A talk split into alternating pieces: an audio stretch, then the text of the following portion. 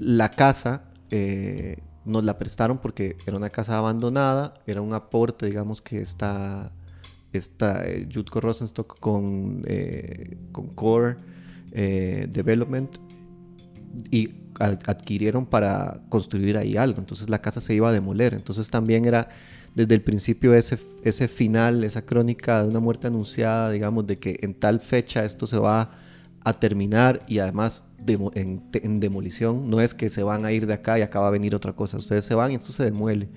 Entonces de ahí también venía toda esta idea de poner el, el, el, contador de, de, cuenta regresiva y que cuando llegara a cero eso se demolía. Después vino pandemia y, y las fluctuaciones del mercado y, y, entonces nos dieron más tiempo. O sea, el, el edificio que se va a construir ahí se iba a construir, se va a construir, pero no en la fecha original. Entonces cuando ya estábamos llegando a cero, vino esta, eh, esta cuestión, ok, ¿qué vamos a hacer con ese reloj? Porque vamos a llegar a cero y nadie, y, y, ahora no sabemos si vamos a tener la casa tres meses más, seis meses más, un año más. Entonces ahí fue como, ok, pongámoslo a contar para adelante. Y hicimos como toda una ceremonia. Ese día es el 31 de, de julio eh, del 2021, llegábamos a cero. Eh, entonces fue como un, simulacro de año nuevo, digamos, era para festejar ese momento. Y cuando llegamos a cero, no sabíamos qué iba a pasar con el contador también, porque nunca habíamos tenido. Entonces llegó a cero y se quedó paralizado. Entonces fue como esta ventana de, en el que el tiempo no existió. Como que durante un rato se registró la salita en cero y adentro todos estábamos ahí. Y entonces ya fue poner el reloj a contar hacia adelante. Un poco como si te dijeran, te quedan seis meses de vida y lograste después de esos seis meses seguir viviendo y seguir viviendo hasta, hasta que ya realmente llega el día que no lo pudiste prever. Hoy estaremos hablando con Luciano Goizueta sobre los proyectos independientes de arte temporal y salita temporal.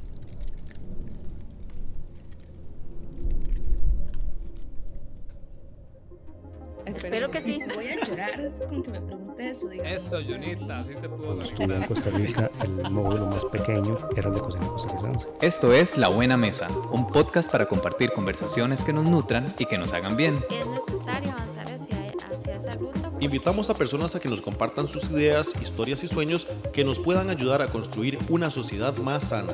De una generación a otra. Yo soy Arturo Pardo. Y yo soy Sergio Leiva. Esperamos que este episodio te nutra.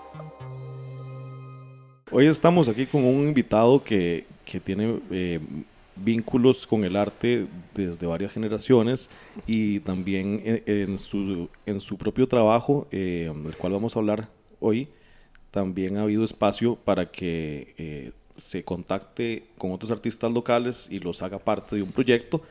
Eh, Sergio, no sé si quieres agregar, agregar sí, unas palabras. Hoy estamos con un gran amigo, un hermano casi, eh, Luciano Goizueta, gran artista costarricense, eh, con quien comparto un proyecto que se llama Temporal, pero adentro de ese proyecto, que ya lo hemos mencionado varias veces aquí en La Buena Mesa, hay un espacio que se llama la Salita Temporal. Y en este espacio, eh, que no me sé las medidas exactas, ahora puedes mencionarlo, es una especie de vitrina para una lista ya larga de artistas que han estado pasando por ahí, artistas contemporáneos, costarricenses que tienen residencias de 21 días o 3 semanas para trabajar lo que quieran. Prácticamente es un espacio de trabajo y después ellos deciden si hacen una exposición o si ya pasan a otro proceso que, que ellos tuvieran. Entonces hoy invitamos precisamente a Luciano para que hablara de este proyecto que ya lleva tres años. Sí, sí. Bueno, nada, gracias. Uh -huh. Demasiado chido estar acá con ustedes. Eh, y hablando de la salita, eh, que mide 2 metros y medio por 4 metros 30 por 1,70 por 2,70 de alto.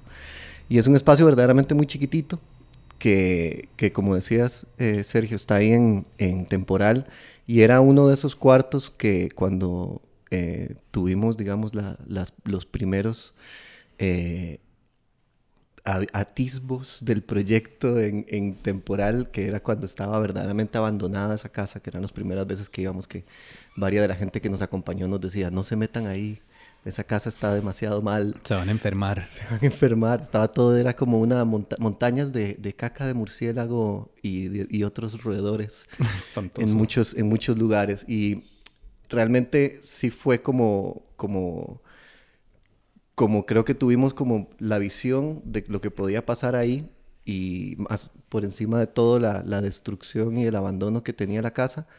Y realmente eh, la salita temporal estaba como en el corazón del- de la casa, pero también del abandono. Era como una de las partes más abandonadas donde los techos se habían destruido, estaban muy rotos, había muchas goteras, había los pisos des- destruidos. Entonces fue interesante que la salita temporal, digamos, naciendo en ese espacio tan, tan destruido, se haya convertido verdaderamente en ese, en ese espacio que pulsa una, una dinámica más constante, digamos, de, integración con otros artistas externos a la casa también, con, con un poco como vincula el proyecto temporal con, con, los, con los otros proyectos artísticos y de, y de gente que está haciendo eh, arte, ¿verdad? Em, si es un, un espacio que, que yo creo que a la, a la fecha tiene tal vez más de 35 intervenciones de artistas. Eh, como decía Sergio, son de tres semanas, a veces se pueden extender un poco más, a veces han habido unas más cortas. A mí me, me gustaba pensar en esta idea, digamos, de la palabra eh, residencia.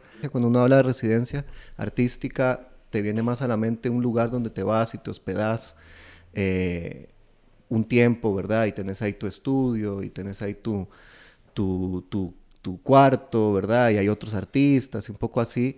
Em, creo que eso es lo, lo normal de una residencia, sin embargo, en este caso es más una residencia de estudio. Entonces es un espacio que lo podríamos llamar residencia, lo podríamos llamar simplemente un cuarto sin una pared. De ahí hay una, como una referencia tal vez al teatro y esta idea de la, de la ruptura de la cuarta pared, porque realmente el, el cuartito, eh, lo que tiene de diferente, digamos, a cualquier otro cuarto es que le falta una pared. Y es a través de esta pared donde ves, presencias lo que está pasando dentro y desde donde se ve con un registro que ha sido como lo que más me he esforzado en hacer, que es como poner la cámara cada vez que hay alguien ahí adentro trabajando y generar una, una, un continuo, digamos, de imágenes y videos que, que al final va a ser realmente como esta cápsula que encierra todo lo que pasó en ese espacio, en el tiempo.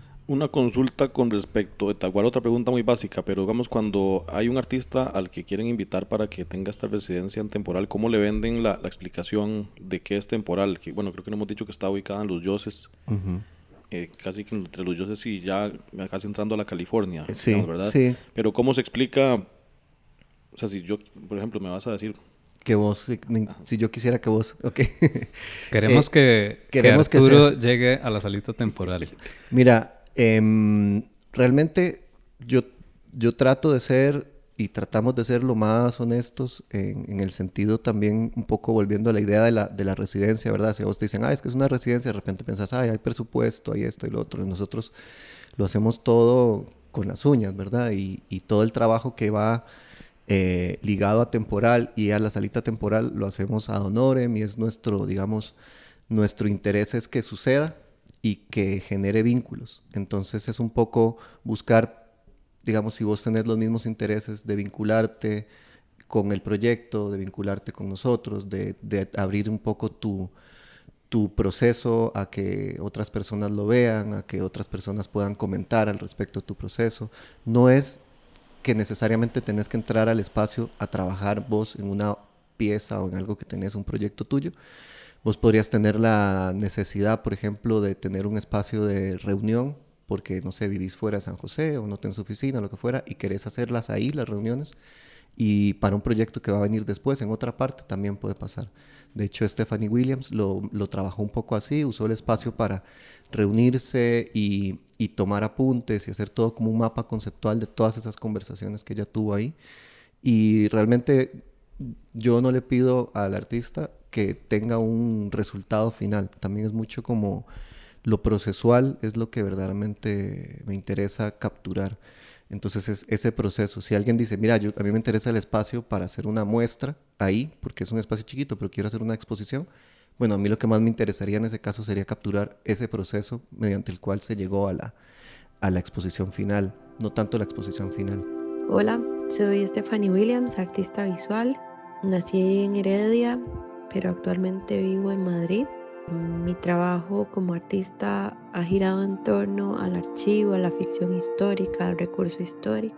Y más recientemente hago pues alguna una serie de acciones que tienen que ver con, con la acción o el, el, gesto del caminar hacia el espacio naturaleza. Para mí no, no tengo ninguna intención sobre esta conquista del espacio, de apropiarme de las historias de ese espacio, sino es como una inquietud o una necesidad del cuerpo de desplazarse y de esta forma hacer observación de ese espacio que se habita, aunque sea de manera temporal.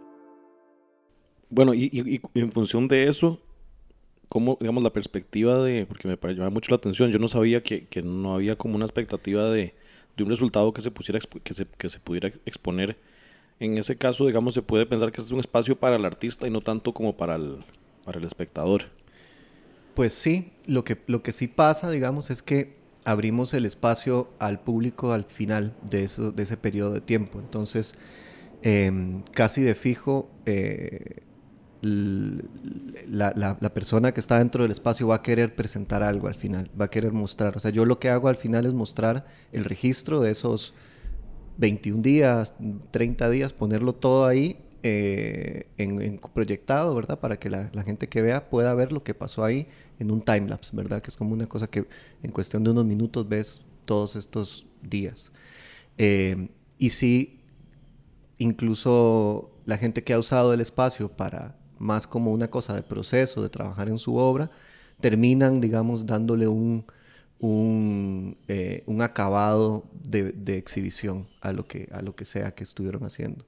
Porque se va a abrir al público, va a llegar público si hay una necesidad, pero no viene del lado temporal ni mío esa necesidad, es que eso suceda, ¿verdad? Y también ahí hay una cosa que, que creo que es, que es bueno hablar, que realmente el, el espacio no tiene una una intención de galería, ¿verdad? Que es como vos pensarías que, bueno, se abre al público, entonces hay que tener todo, no, un poco también que el público entienda a lo que viene y que vea que tal vez esto es una cosa en proceso, uh -huh. no es una cosa acabada, no estamos aquí presentando un, un resultado final de nada.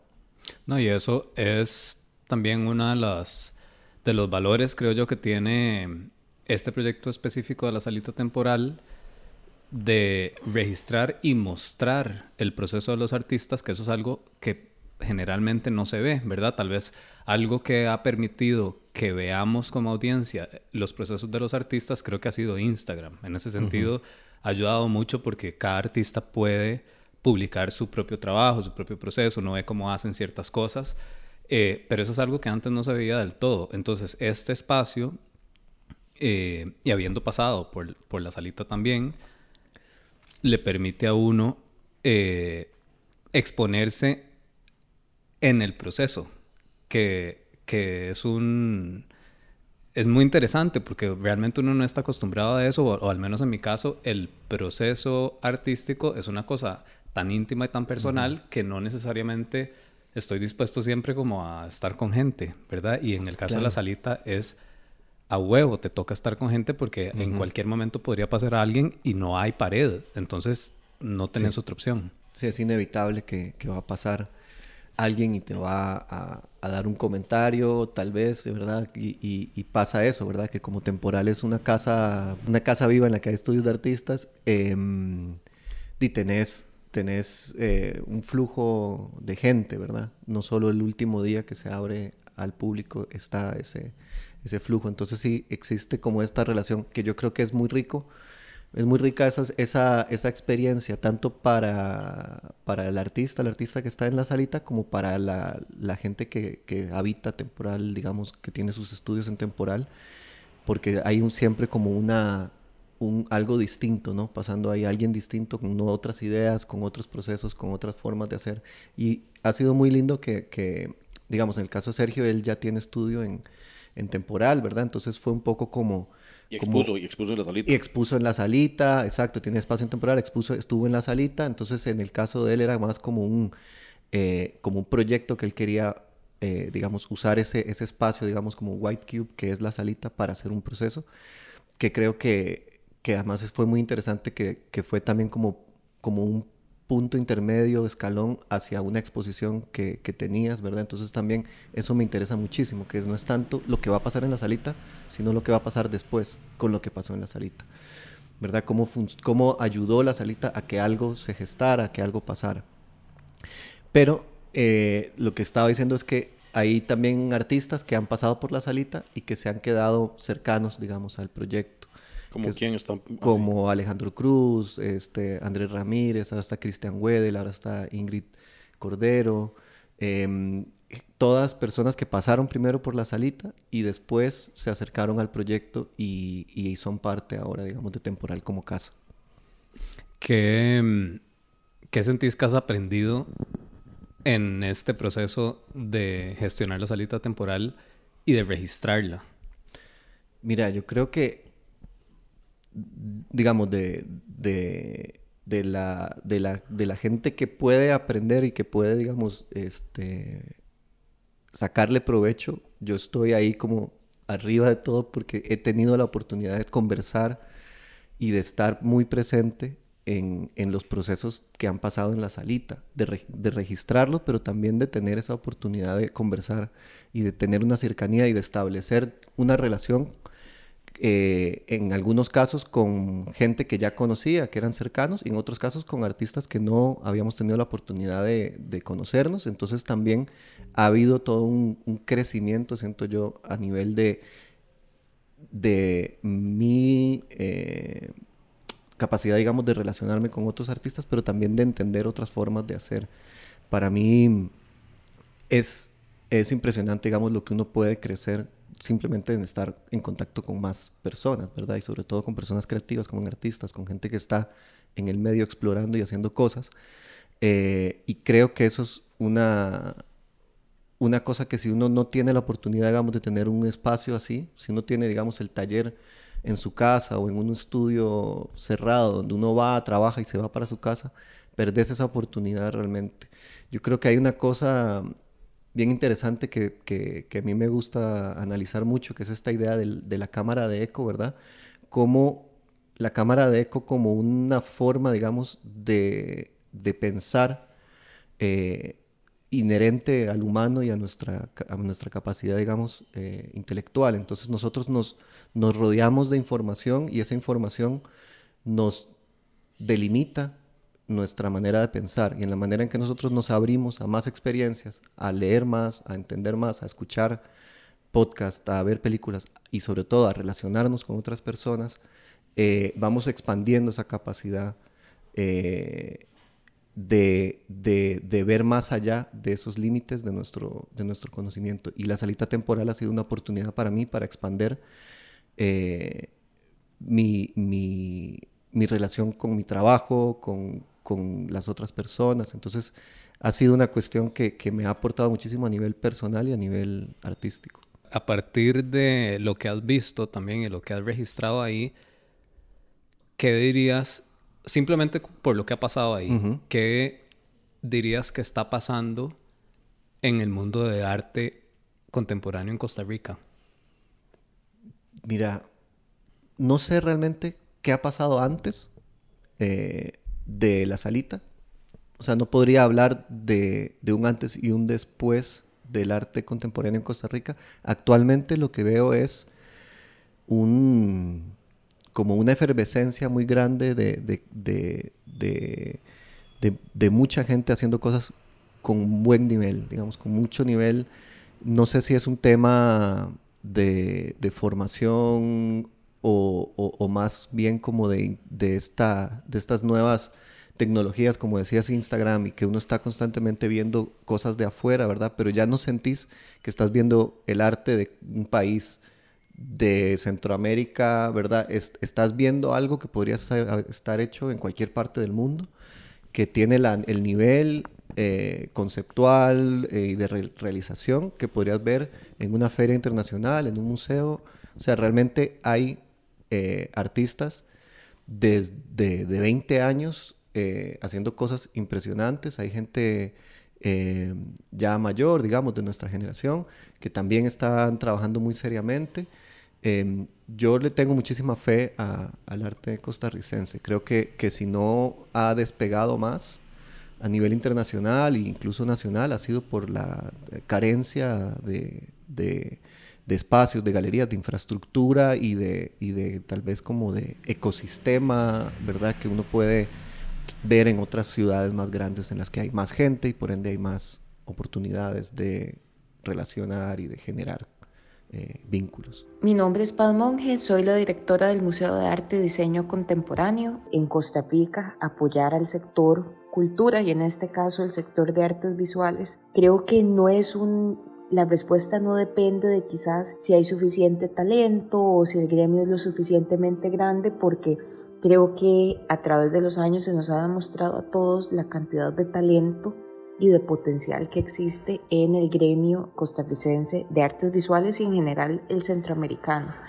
Creo que el, problema o el detalle las mismas políticas públicas alrededor del soporte de espacios independientes, llámese la formalización de este espacio, un espacio que se le sea factible y fácil producir y, también producir eh, monetariamente. Creo que las herramientas del Estado quizás no están diseñadas de la manera más amigable para el sector cultura y la formalización del sector cultura. Bueno, al, hablar de artistas, la, primera eh, imagen que tengo, tal vez por lo que más he visto, son artistas plásticos, ¿verdad? este, llámese pintores o llámese em, fotógrafos, por ejemplo, fotógrafas. Pero, por ejemplo, bueno, la, la, intervención de Sergio incluía también telas, por ejemplo, y creo que ha habido otros que tienen más, son más músicos, ¿verdad? Creo que... Sí.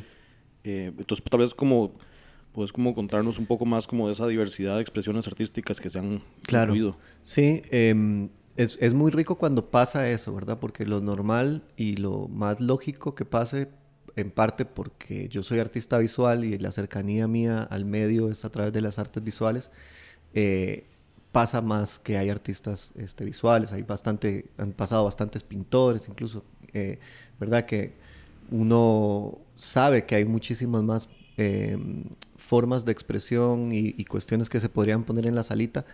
Eh, fue, fue bien interesante la, como ese montaje general que hizo Sergio, ¿verdad? Porque incluso empezaba en la salita, pero después se fue expandiendo hacia toda la casa, se fue como saliendo de la salita y era como bien simbólico, digamos, este, este, esta intervención con telas que empezaba en la salita y se iba como desplegando hacia todo el resto de la casa. Y tenía video y foto. Tenía video y ya se, apropiaba de otros espacios que varios de las, de las artistas que han pasado por la salita han hecho eso, han hecho una, una apropiación de algún otro espacio, digamos, eh, que está ahí también en la casa y que entonces es rico porque entonces ves la salita pero también puedes ver un poco más eh, de lo que va pasando. Han pasado cosas ahí bien interesantes con, con apoyos, por ejemplo de Erika Martin. Eh, eh, Erika Martin tenía un, proyecto que se llamaba, que se llama, em, ¿cómo es que se llama?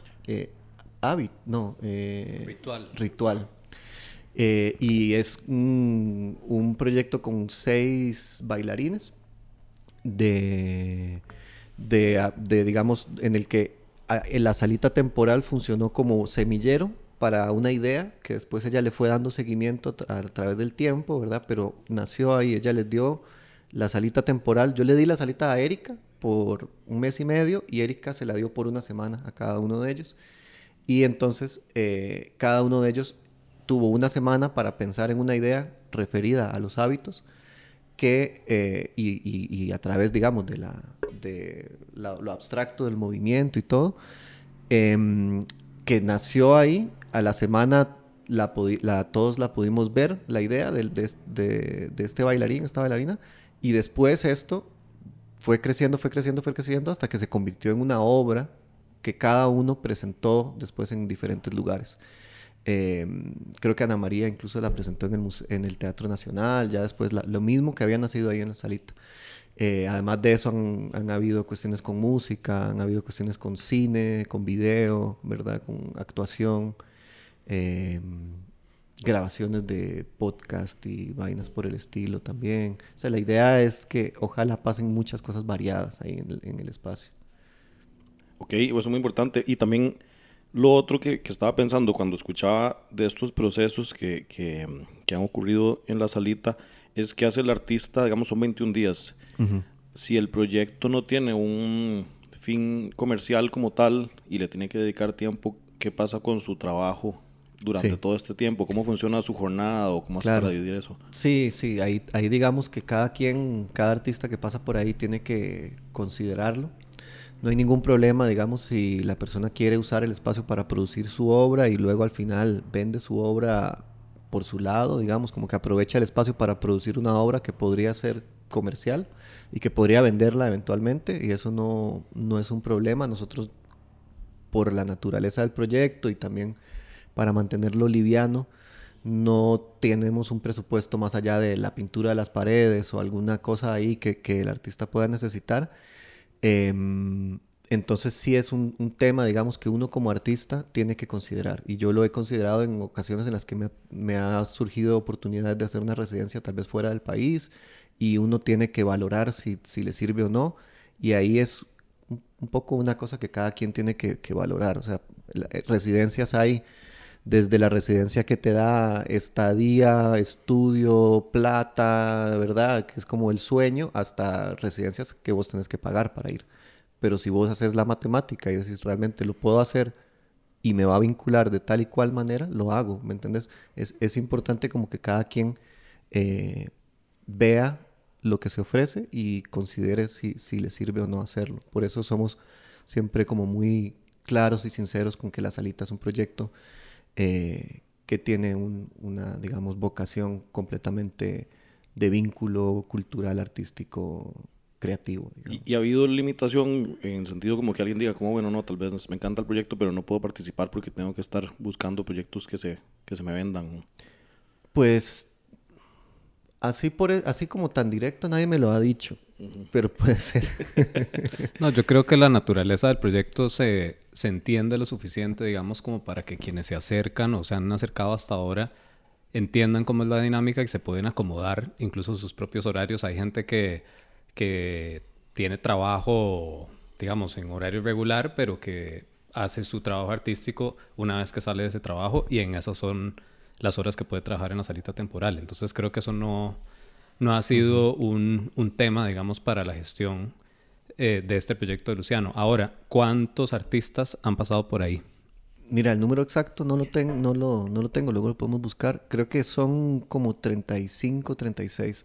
Sin co- contar mm, uno- unas como micro intervenciones que, que empezamos a hacer entre una y otra, digamos, porque son, digamos, eh, ap- apropiaciones del espacio de 21 días, un mes, cosas así, pero a veces quedan 4 o 5 días ahí como de buffer entre una y otra, como ahí de, de ventana, que se puede, que hemos hecho ahí cositas más cortas.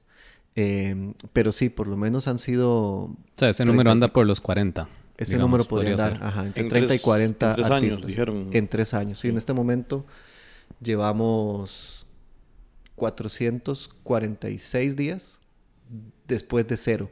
Que eso es una cosa que tal vez no hemos hablado aún, pero que es bien interesante del, del proyecto y es toda la reflexión acerca de la temporalidad y el tiempo eh, de una manera, digamos, que, que responde a, a la salita misma y no a, a las fechas eh, y a los tiempos, digamos, de nuestro calendario normal. Entonces, todo lo que pasa en la salita sucede con respecto a un reloj de cuenta regresiva que nosotros pusimos en la pared de afuera de la salita y que siempre está visible, digamos, en esa toma frontal que, que siempre está en el Instagram de la salita, que siempre es como esta, siempre esta misma, este mismo punto de vista para ver lo que está pasando en este espacio. Ese reloj eh, nosotros lo pusimos en esa pared cuando estábamos en el día menos 590, antes de cero, que era, est- este cuenta regresiva era porque cuando el proyecto se nos, se nos presentó, eh, se nos, se nos, la casa nos la, nos la prestaban por dos años. Eso también fue una cosa de entre Sergio y Tomás y Agus y yo, de considerar eh, el, el- el la inversión que había que hacer para entender si en dos años íbamos a poder este, diluir, digamos, es- es- esa inversión. Y bueno, los números funcionaron y lo hicimos. Realmente creo que nos cuesta, siendo artistas, dedicarnos a la gestión eh, que incluya también, sobre todo siendo artistas visuales, ¿verdad? Que es un, es un medio eh, muy personal en el que la mayoría del tiempo estamos trabajando solos en nuestros estudios, ¿verdad? Y es, y es una, es, esas, esos espacios de vinculación generalmente están mediados por una organización, por un espacio manejado por alguien que no es artista, eh, ¿verdad? Hay como toda una, una, una frontera, ¿verdad? Que en parte la salita temporal juega con, esa, con esa frontera, ¿verdad? Como con ese límite entre gestión y artista, con ese límite entre obra y galería, ¿verdad? Como es como, como si la salita temporal pudiera eventualmente convertirse en una obra que se expone en un museo como obra, pero a la vez es una obra de gestión que incluye a un montón de artistas. Juega también con la idea del yo y el nosotros, ¿verdad? Como es una obra mía en el sentido de que yo documenté y estuve con la constancia de poner la cámara, de poner el teléfono, hacer como todo este registro. Entonces eso lo convierte en una, una cuestión, una obra de registro con mi autoría. Sin embargo, eh, no, la salita no es de mi autoría, porque es de la autoría de todas las personas que pasaron por ahí. Y todo ese registro y toda esa información que nace, digamos, que se genera en la, en la salita, es después de, de que termina la, la, intervención de cada quien, yo lo subo a un drive y ahí queda todo este registro y toda esta información para que cada artista haga con eso lo que quiera, lo use de la manera que quiera, lo, si lo quiere usar para presentarlo en, eh, no sé, para aplicar una beca o para aplicar a una exposición o lo que fuera, todo eso es un poco como ese, ese aporte que se le está dando al artista. Y después lo que venga después, los lugares en los que la salita se podría exponer o podría, digamos, presentarse como proyecto, también van a ser ventanas de visibilización de, esta, de estos artistas.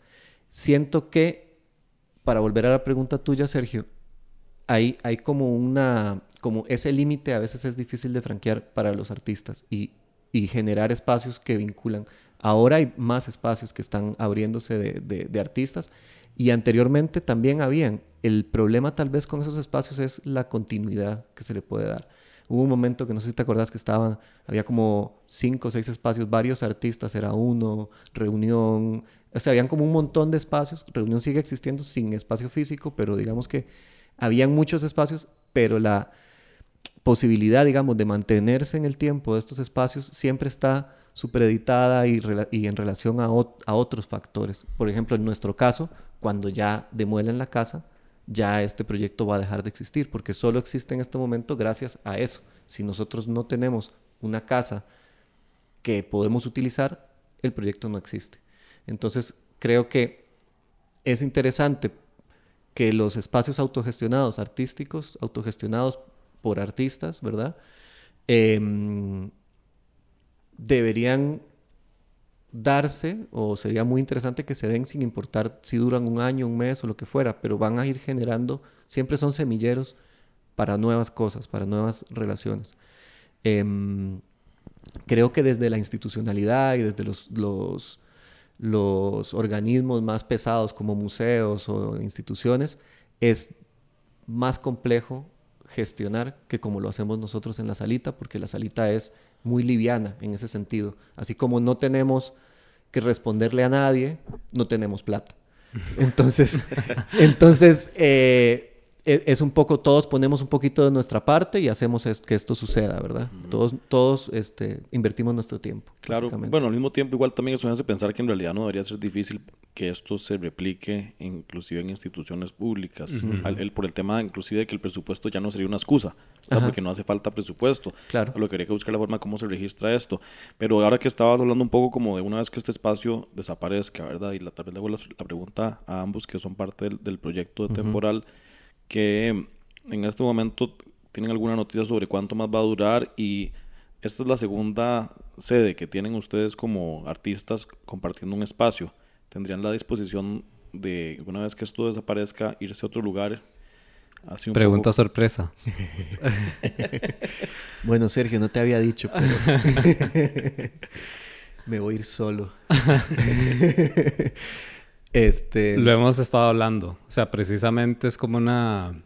Es una idea que anda por ahí, una discusión y discusión en el buen sentido de, de la palabra, ¿verdad? Simplemente discutir las ideas que, que, es- que nacen a partir de temporal y de cómo esto podría ser replicable eh, y en donde uno lo ve funcionar y ahora tal vez hasta por eso estaba haciendo esa pregunta de Ujú. si en tres años se ha logrado,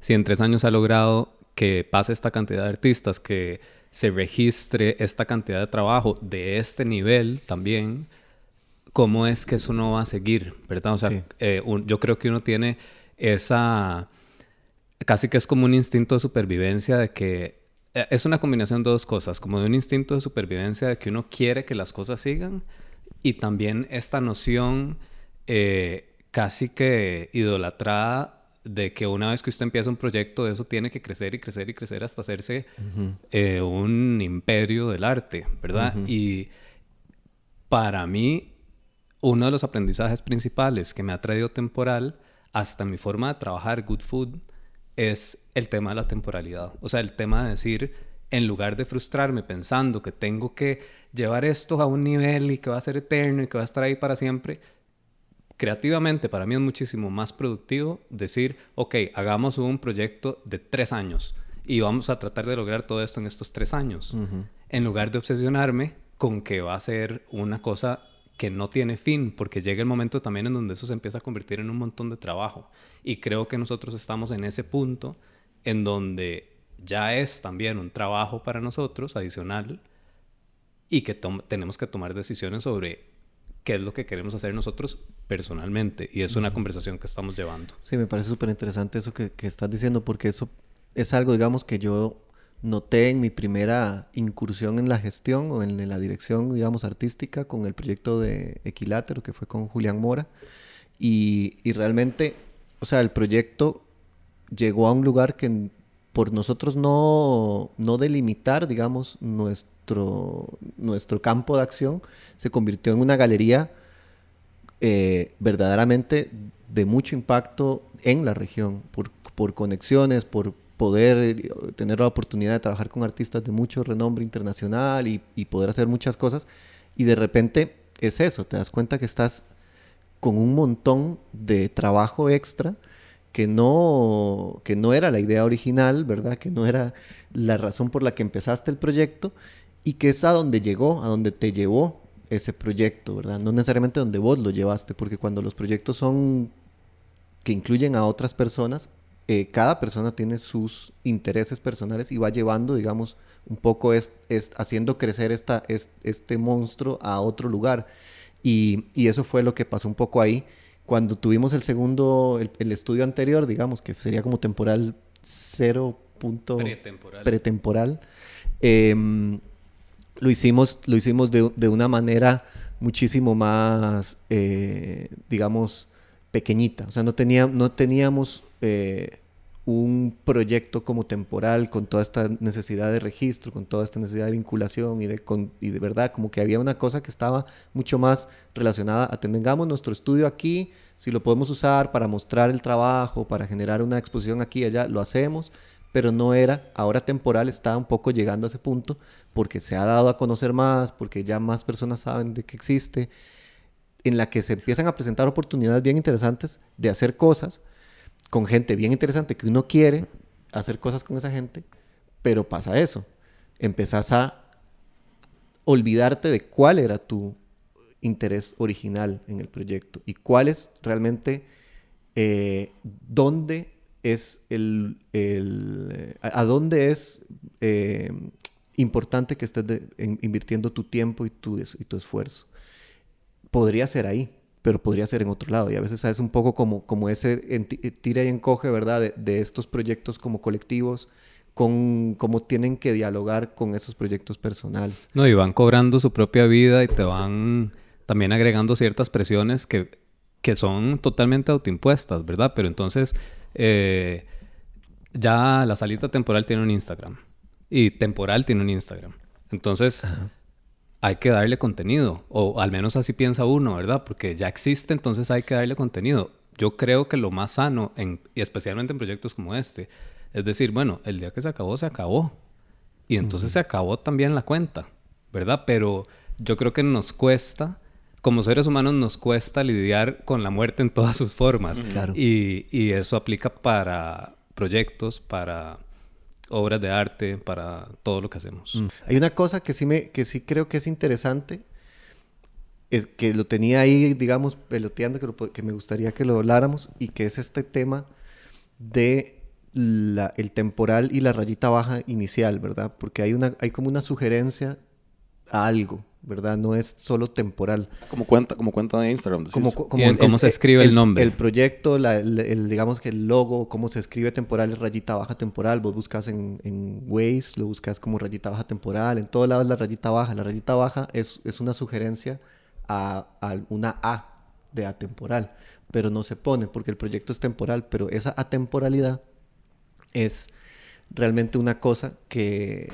que en la que he estado pensando mucho últimamente, no sé si lo hemos hablado, pero es esta construcción de una memoria que estamos haciendo y una memoria colectiva, que es una cosa bien interesante que va a tener temporal, va a tener una vida por encima de la estructura que se va a demoler. Esta vida de, de las experiencias de todas las personas que pasaron por ahí.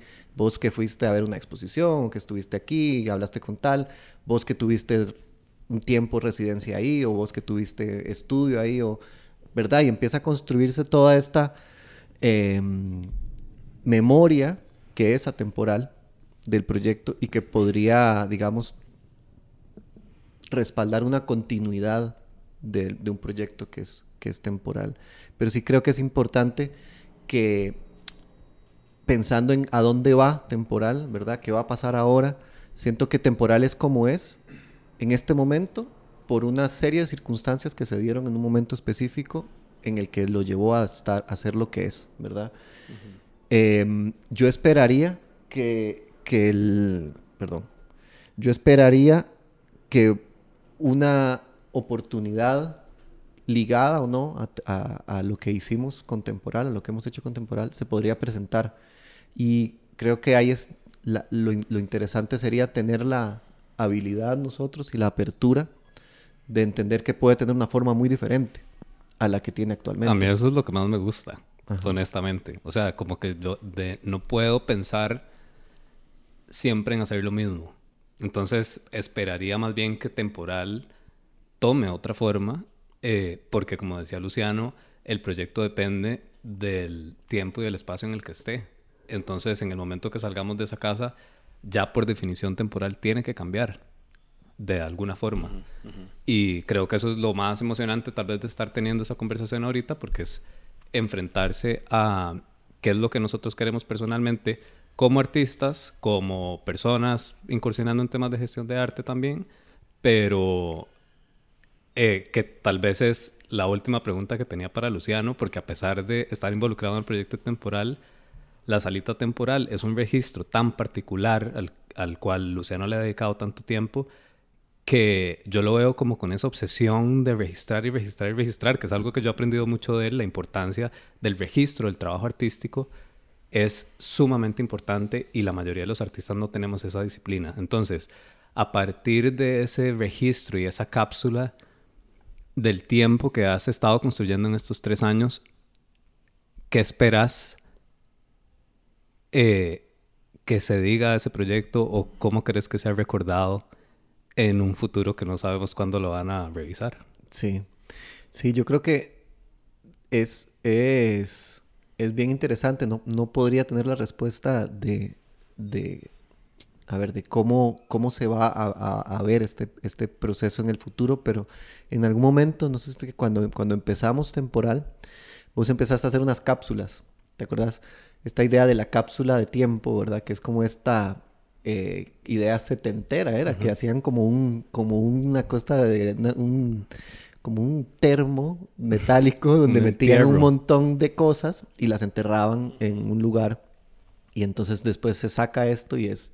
Y esa eh, imagen, es- esta cuestión, digamos, lo simbólico de eso, es algo que ha sido eh, importantísimo para mí en mi vida personal y en mi trabajo. Esta idea, digamos, del encontrar un pedazo de algo que habla de vos, pero es de un vos que ya no existe. O sea, como cuando te encontrás esa caja de zapatos en el fondo del closet de la casa de tus papás y ahí hay un montón de objetos que guardaste de niño y ni tenés idea por qué los guardaste y ni por qué se- hacían sentido, pero te conectan con una, con una parte de la memoria que quizás ya habías olvidado. Em, creo que, que el proyecto podría tener un perfil un poco así, o sea, convertirse como en un, un grupo, un, un cúmulo de información, que puede ser un disco duro, que puede ser, no sé, em, que, que va a incluir, digamos, que va a estar, como decía antes, atado a esa temporalidad propia, o sea, que es, es- esos días pre-cero, post-cero, em, ¿verdad? Y cómo, y, cómo eso se puede, puede ser visto desde, desde afuera, desde otro lugar. Pero yo sí tengo mucho interés de que la salita, digamos, como ese registro y, y esa, esa historia, digamos, que se tejió eh, en este tiempo, se convierta, se pueda visibilizar de diferentes maneras. Entonces hay un, digamos, hay, hay muchas ideas flotando, pero algunas podrían ser de, de replicar este espacio de forma itinerante o, con e- algunos de los factores, digamos, que, que tiene la, la salita, como esa, esa falta de una pared, ese marco que encierra lo que está pasando adentro, ese reloj, ese punto de vista siempre igual, ¿verdad? Son como, como factores replicables, eh, incluso como instrucciones de funcionamiento de un espacio, que podría ser una segunda, tercera, cuarta etapa, digamos, de la salita temporal, funcionar más a- en un sentido, digamos, como un, como un set de instrucciones para producir un espacio, digamos, para registrar un espacio, eh, o como un espacio que, que- que se vuelve itinerante y que presenta tanto eh, cosas del pasado como nuevas eh, apropiaciones de nuevos artistas. O sea, como que de repente podría tener, al igual que temporal, podría o no tener secuelas.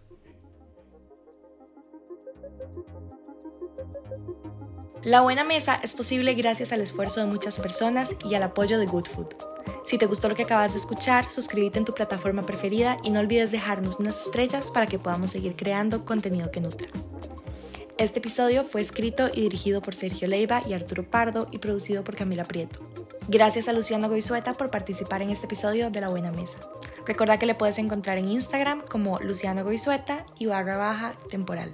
Agradecemos también a Stephanie Williams y Paz Monge por sus intervenciones. Edición y efectos sonoros por Mauro Castro.